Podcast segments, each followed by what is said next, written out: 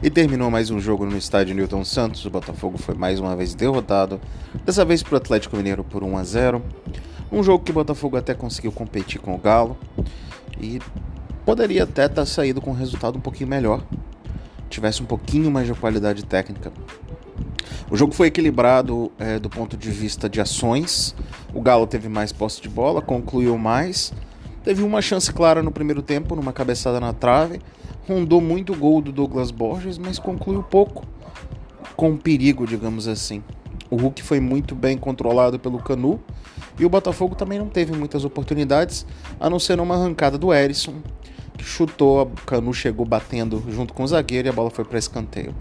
Foi isso o primeiro tempo. Muita briga, muita determinação, muita luta por espaços e pouca criatividade. Melhor em campo do Botafogo no primeiro tempo foram Lucas Fernandes e Canu, Canu que controlou o, o, o Hulk. O Lucas Fernandes foi o jogador que tentou mais equilibrar o meio de campo do Botafogo. Segundo tempo, o Botafogo voltou é, parecido, começou competindo, criando dificuldade para dificuldade o Galo, teve até a primeira chance, mas é, o Galo aos poucos foi incomodando. O Zaratio teve uma chance clara de fazer o gol sozinho, debaixo do gol, e acabou isolando. E aí o gol do Galo sai num lance é, estranho. A bola é cruzada pelo sistema defensivo do lado direito do Botafogo. O Gustavo Sauer domina a bola e entrega, faz uma assistência para o jogador do Galo. Ele cruza errado e a bola vai para dentro do gol. Douglas Borges, mal colocado, aceita o gol. E aí, o Botafogo começa a ter que sair, começa a jogar a bola na área. Teve uma chance com o Gustavo Sauer de cabeçada, um chute de fora da área. E o quem mais incomodou o gol do, do Everson foi o Jefinho, que entrou no segundo tempo. Algumas boas jogadas, alguns dribles, alguns chutes de fora, mas o Botafogo, na verdade, não conseguiu ser efetivo ofensivamente. Se eu tivesse que fazer uma análise pelo lado do Galo, eu diria que o Galo não mereceu vencer. Se eu dissesse que eu, se eu tivesse que fazer uma análise pelo lado do Botafogo, eu diria que o Botafogo não mereceu vencer e também não mereceu empatar. Difícil falar alguma coisa desse jogo. Foi tecnicamente ruim.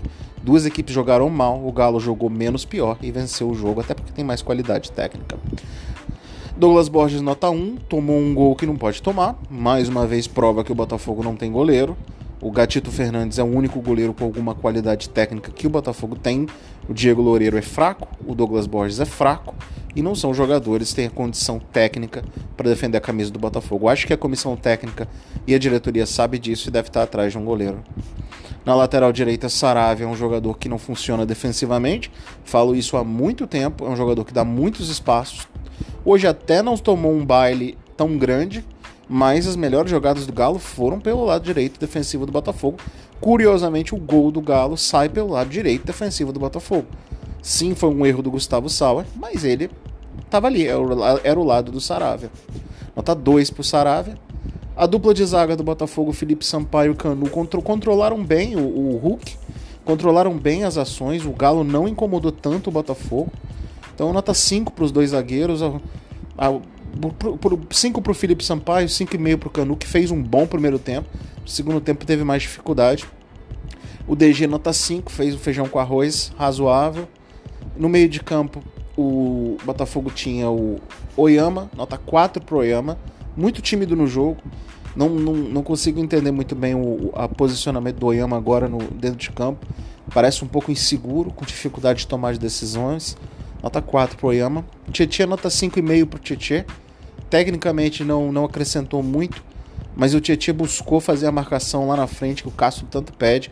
Tentou várias vezes, o time não acompanha mas eu gostei da tentativa dele de participar do jogo efetivamente.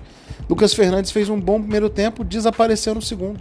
Então, nota 7 pelo primeiro tempo, nota 5 pelo segundo tempo, então, numa média, nota 6 para o Lucas Fernandes, que no segundo tempo não apareceu para jogar, acho que deveria ter substituído, sido substituído, inclusive. Na frente, Vinícius Lopes foi uma, nu, completamente uma nulidade, não participou do jogo, praticamente não participou ofensivamente é, não ajudou o Saravia do jeito que deveria. Nota 3 para o Vinícius Lopes. Do outro lado, é, jogou o Gustavo Sauer, não conseguiu jogar de novo e ainda errou no gol. Nota 2 para o Gustavo Sauer, muito ruim a atuação dele. E na frente o Erisson, que brigou, brigou, brigou e não conseguiu nada.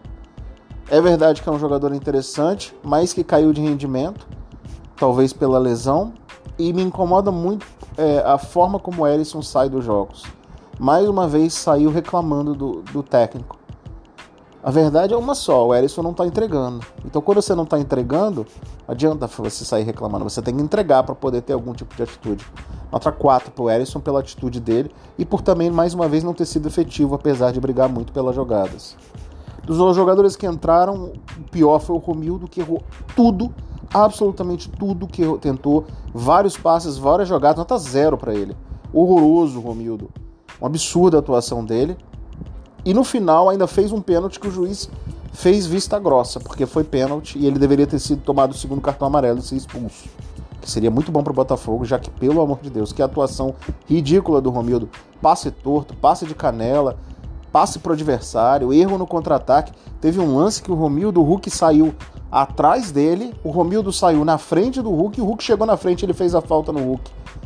Impressionante, o Hulk com, sei lá, 35 anos, o Romildo 20 e poucos anos, uma vergonha a atuação do Romildo. Óbvio que a culpa não é dele que o Botafogo perdeu, mas vergonhosa a atuação do Romildo.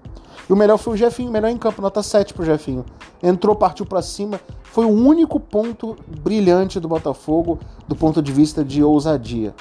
É, o Lucas Fernandes desapareceu no segundo tempo, o Erisson desapareceu no segundo tempo, o Vinícius Lopes não veio para o jogo, o Gustavo Sauer não veio para o jogo.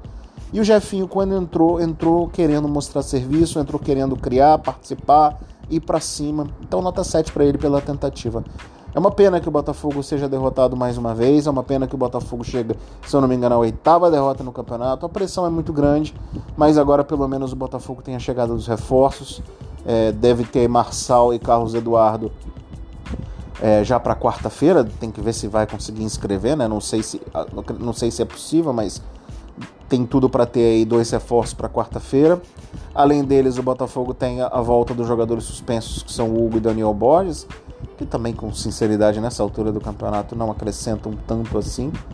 É, e a gente fica esperando os jogadores é, se recuperarem é, do ponto de vista clínico e estarem em melhores condições físicas para que o Botafogo consiga ser competitivo. O momento é ruim, o momento é difícil, é um momento de muita calma, porque o Botafogo nesse momento começa a se aproximar da parte de baixo da tabela, está em 11 lugar no campeonato.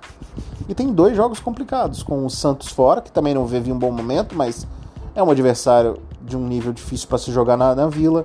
E depois o Atlético Paranaense em casa, que, que vem jogando bem, fora de casa especialmente. Então é isso, o Botafogo continua na sina dele e o torcedor do Botafogo não tem um dia de paz. Um abraço a todos.